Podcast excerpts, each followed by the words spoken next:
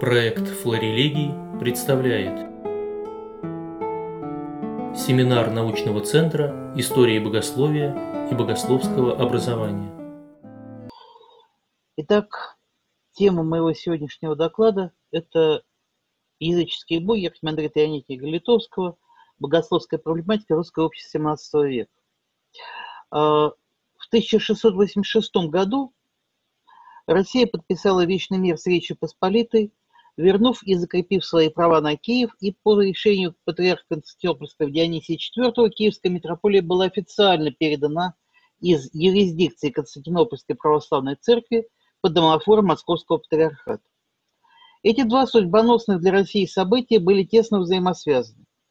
Вечный мир закрепил положение Андрусовского перемирия, усилив политическую позицию России относительно основного геополитического противника того периода Речи Посполитой – и во внешнеполитических вопросах вступление в Священную Лигу Папы Римского Иннокентия XI против Османской империи. Несмотря на то, что вступление в Священную Лигу России произошло уже после Венской битвы 1983 года, именно оно побудило во многом турок подписать э, Карловацкий мир в 1699 году, хотя походы Василия Голицына 87-89 года и были неудачны. Надо признать, что все последующие политические успехи России в русско-турецких войнах в том числе, э, привели к Константинопольскому мирному договору и возможности вести впоследствии Северную войну со Швецией при условии нейтралитета Турции. Воссоединение Киевской митрополии с Московской патриархией в 1686 году фактически спасло украинское православие от уничтожения. Эти политические победы, очевидно, были заслугой политики правительства царевны Софьи Алексеевны, дочери царя Алексея Михайловича, регента при царях Иване Алексеевиче и Петре Алексеевиче.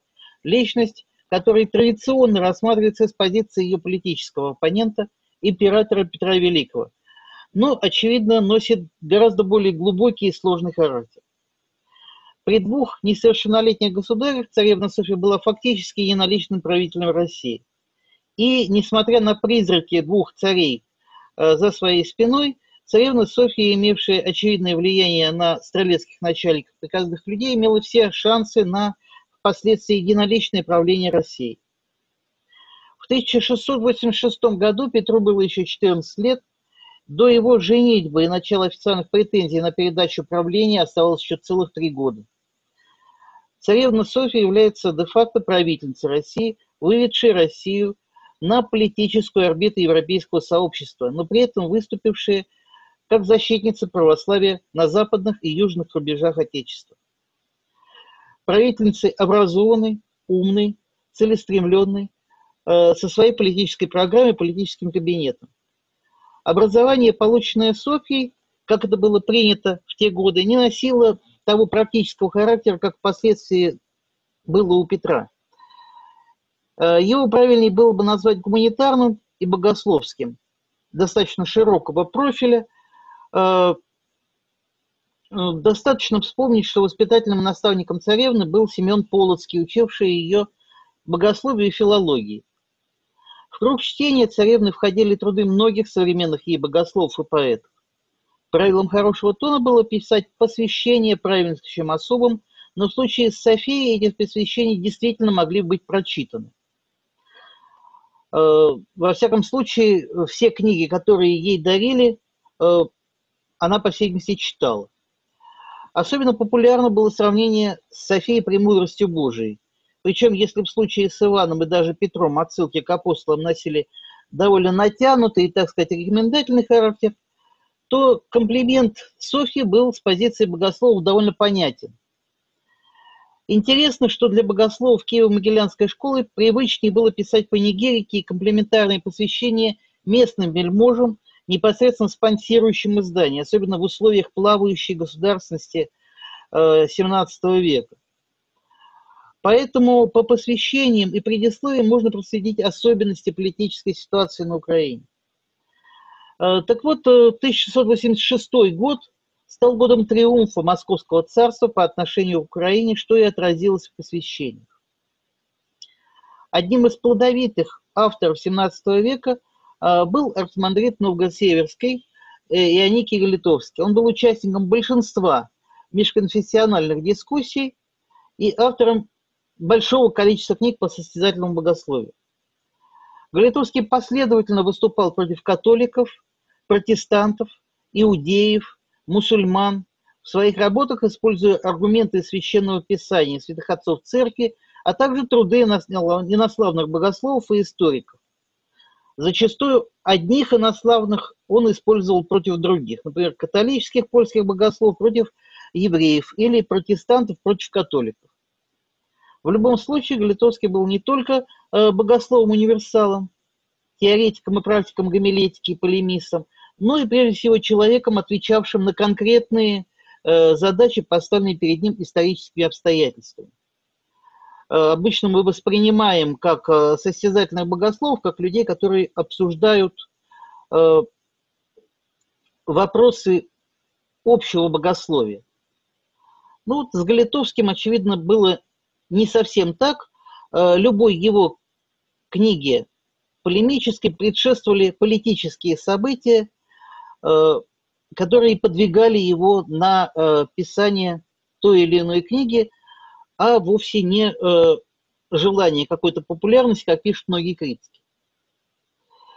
И вот эти вот решения вот этих конкретных практических задач, поставленных историческими обстоятельствами – обусловило широкую популярность Хемендрита и Айники во время жизни и на пару десятилетий после кончины, и почти полное забвение после этого периода. Во всяком случае, в XIX веке, в XVIII веке, э, простите, э, мы э, достаточно редко встречаем его имя. В XIX веке оно вновь появляется. Левченко-Комиссаренко пишет об этом. Критика ислама присутствует почти во всех произведениях Ионики, и этой теме отдельно посвящен ряд сочинений полемиста, созданных как ответ на опустошительные турецкие и татарские набеги на, на украинские земли и на захват Подолья э, турецко-татарскими войсками, приглашенными правобережным гетманом Петром Дорошенко, который в 1669 году перешел в подданство турецкого султана. Работа Мессии правдивой имеет также предысторию истории секты Шаптая Цви, объявленного Мессией. Социниане, протестанты, были разгромлены на сеймах в 61-62 годах, а, а архимандрит Ионики откликнулся на это э, очередной работы. Антикатолические же труды Галитовского вообще не нуждались в конкретном поводе для написания противостояния двух конфессий на территории Польши и Западной Украины носили э, постоянный характер. Однако были полемические труды, выбивающиеся из общей картины работы Аники. Это небольшая брошюра э, «Боги поганские в болванах мешкающие» и э, работа под названием «Алфабетум», э, «Алфабетикум» 1681 год. Если алфабетиком книга в творчестве Галитовского вполне понятная, это своего рода подводящий итог полемическим работам архимандрита книга, э, с перечислением всех философских, религиозных и политических персоналей, которые, по мысли автора, должны быть причислены. Да.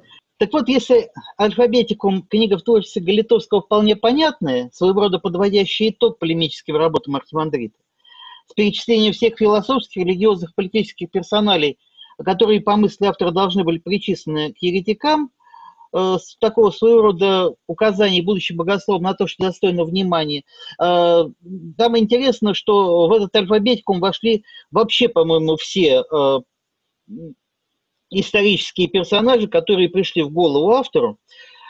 Поэтому там есть цари, полководцы древности, философы, которые к религии имели чрезвычайно опосредованное отношение. Но тем не менее. Так вот, э, была еще книга «Боги поганские», которая выбивалась из обычных схем. Обращение к теме языческих божеств неожиданно, потому что на первый взгляд это обращение ничем не было вызвано. И поэтому все, кто изучал э, проблематику этой книги, они все задавались одним и тем же вопросом. А зачем она была, собственно, написана? потому что э, при э, постоянном э, практическом применении своих взглядов э, Галитовский, где бы он мог применить э, так сказать, опровержение языческих божеств, только в исторической какой-то книге. Э, в Польше, в России, э, на Украине, в Восточной Европе не было на тот момент религиозно оформленных культов языческих божеств. Никто не поклонялся ни Аполлону, ни Диметрии. Э,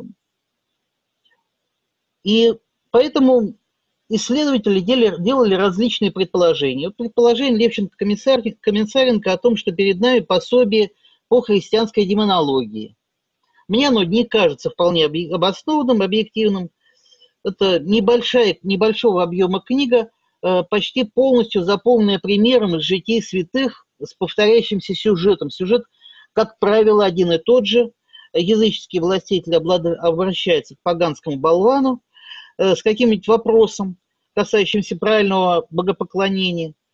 Э, демон, обитающий в этом идоле, без своего желания прорекает исповедание об истинном богопоклонении, скажем, Пресвятой Троицы или Христу или Богородицы, после чего изгнанный самими этими именами исчезает.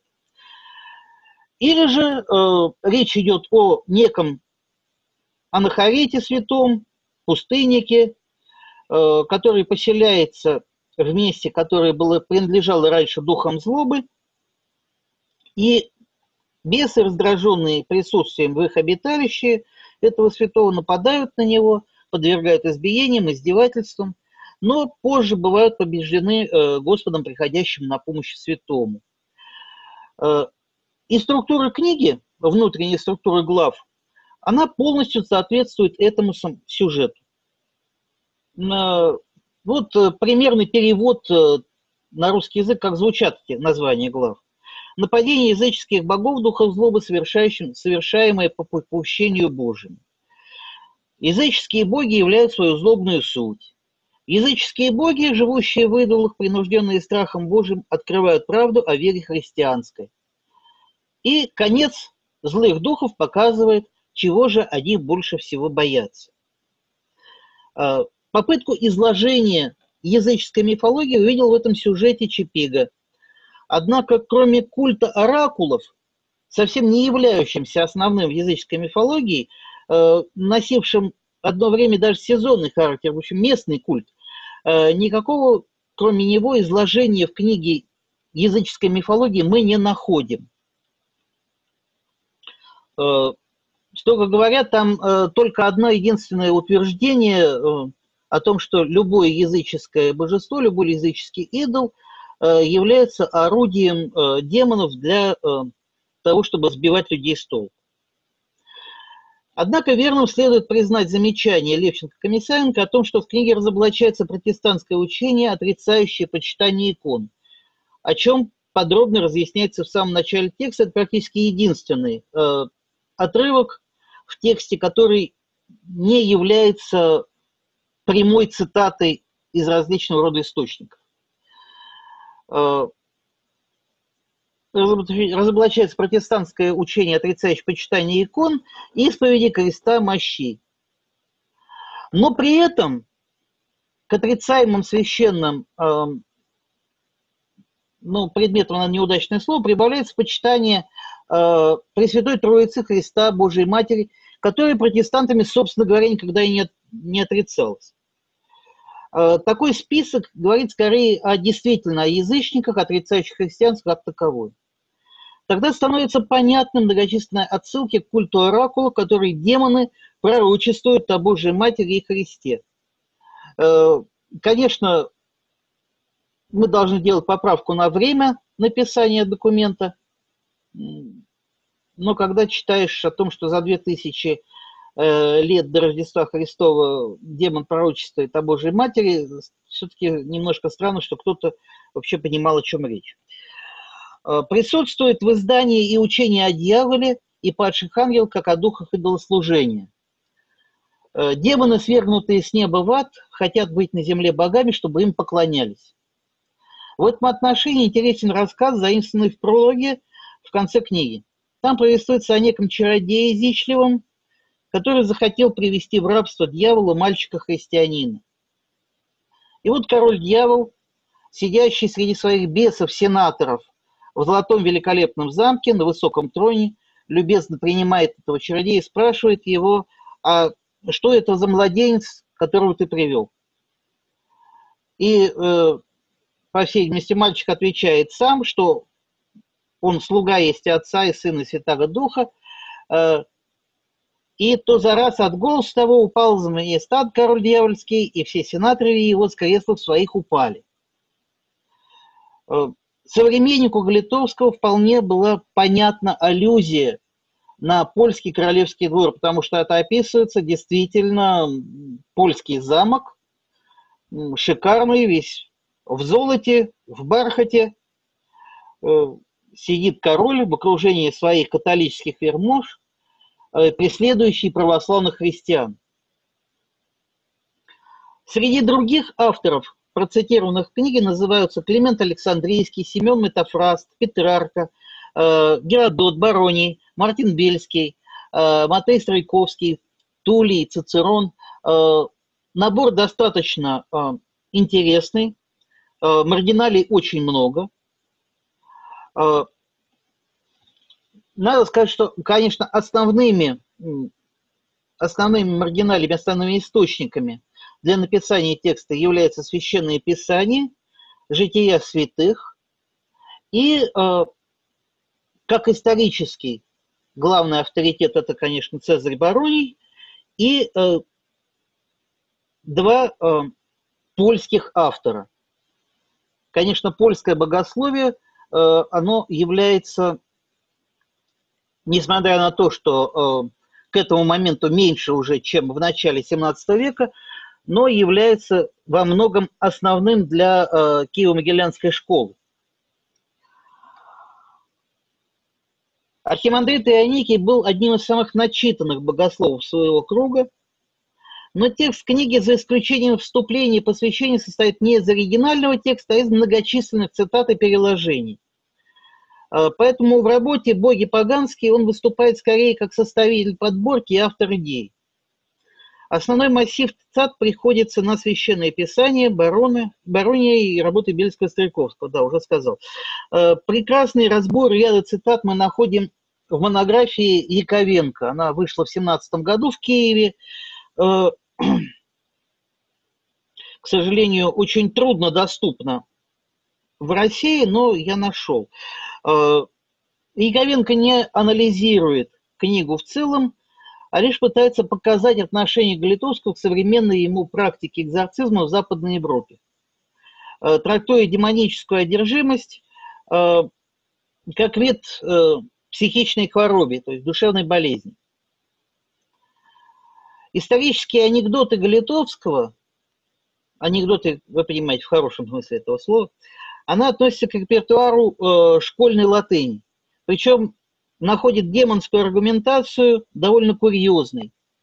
Из 25 историй, которые находятся в этой небольшой брошюрке, 10 раз оракулы говорят непонятно, но люди понимают их речь правильно и просвещаются.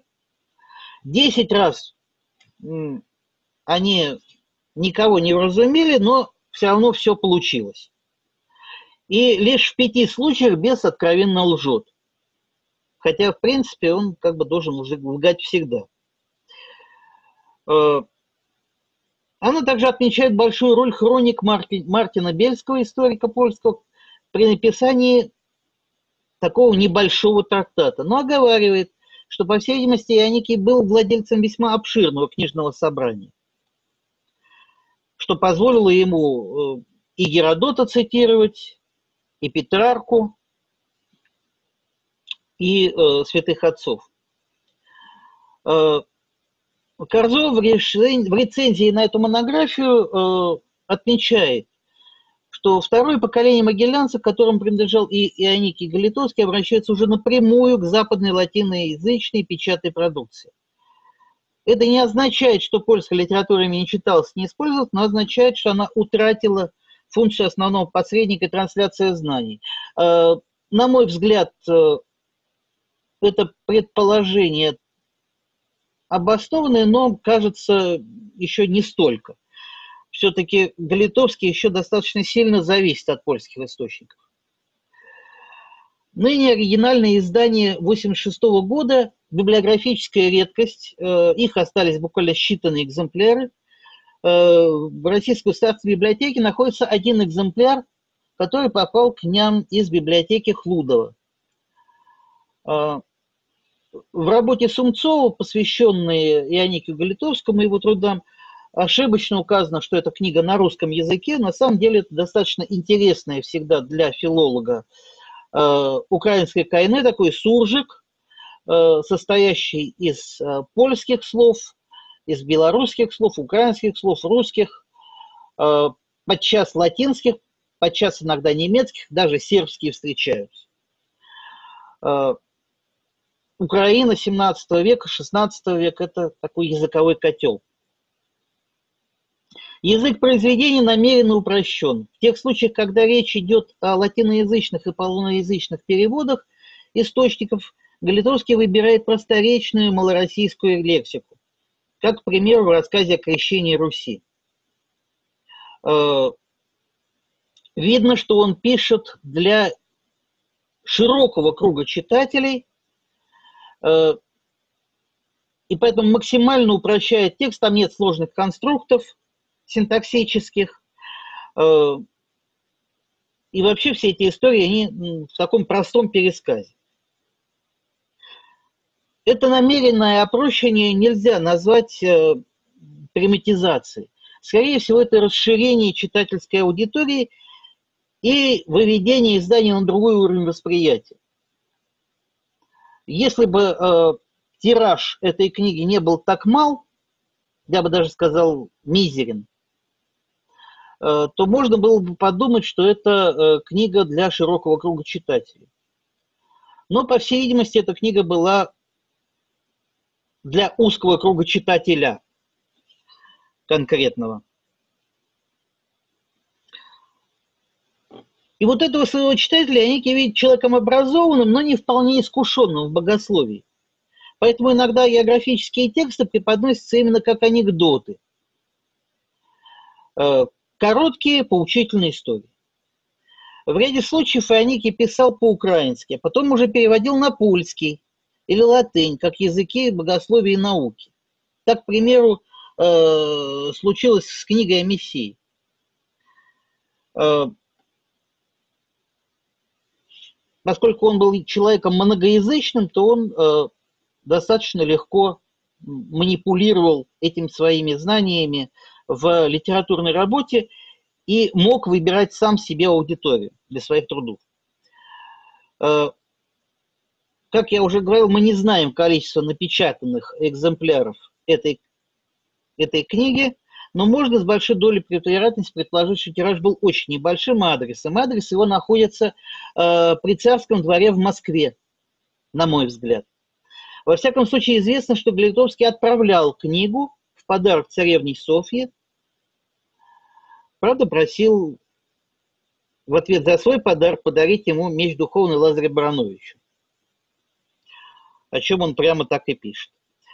Э, так же, как и все э, его коллеги по Киево-Могилянской школе, он сравнивает царевну Софью э, с Премудростью Божией и не только комплементарно как я уже опять же говорил, Софья, в отличие от многих а, авторов посвящений, читала то, что им, ей присылали. Э, со, со, остались воспоминания о том, что у нее была большая библиотека, больше 200 книг, среди которых э, мы находим практически труды практически всех выдающихся богословов современных ей – в том числе и книгу Галитовского, вот эту самую книгу «Буги Паганский». Э, ученые до сих пор спорят, знала ли она латынь, но все сходятся во мнении, что польский-то уж она знала точно. Недоказано, писала ли она стихи, так сказать, существует два э, взгляда, но, во всяком случае, имея в учителях Семена Полоцкого, Кариона Истомина, э, Сильвестра Медведева, толк в поэзии она понимать должна была. Существуют э, данные о том, что она якобы писала пьесы. Но э, Софья остается темным персонажем русской истории, И то, что мы знаем, они больше относятся к политической деятельности, нежели чем к ее взглядам или культурному развитию.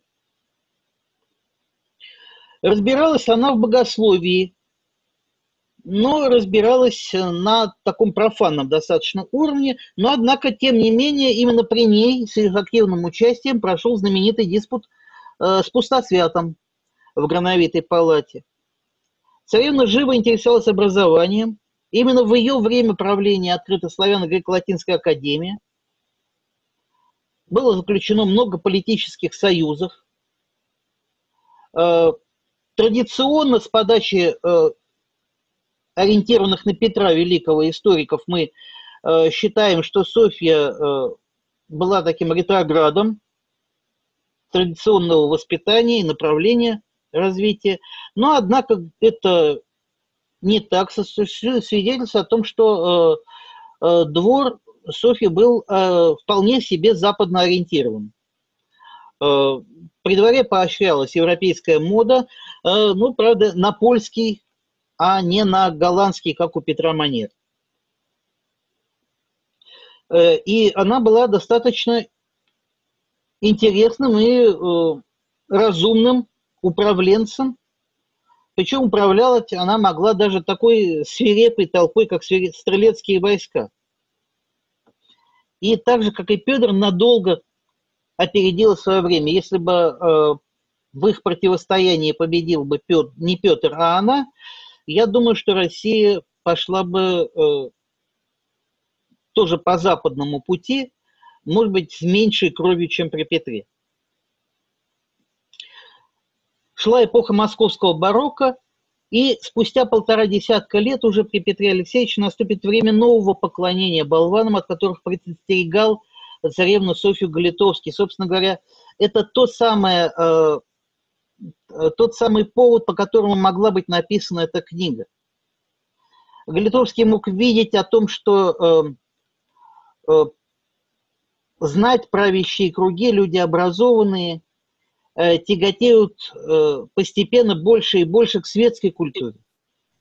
И э, поклонение новым этим вот болванам, этим новым статуям Аполлона, этим новым статуям Венеры, оно не будет носить религиозного характера. И оракул древний Дельф не зажгут своих огней. Но культура и искусство станут активно и активно вытеснять религиозные миросозерцания. И э, все предупреждения э, Архимандрита Ионики, они останутся, к сожалению, неуслышанными. И постепенно э, русское общество от э, еще пока религиозного мировоззрения XVI и XVII веков постепенно перейдет к мировоззрению светскому, мировоззрению синодальному. Спасибо.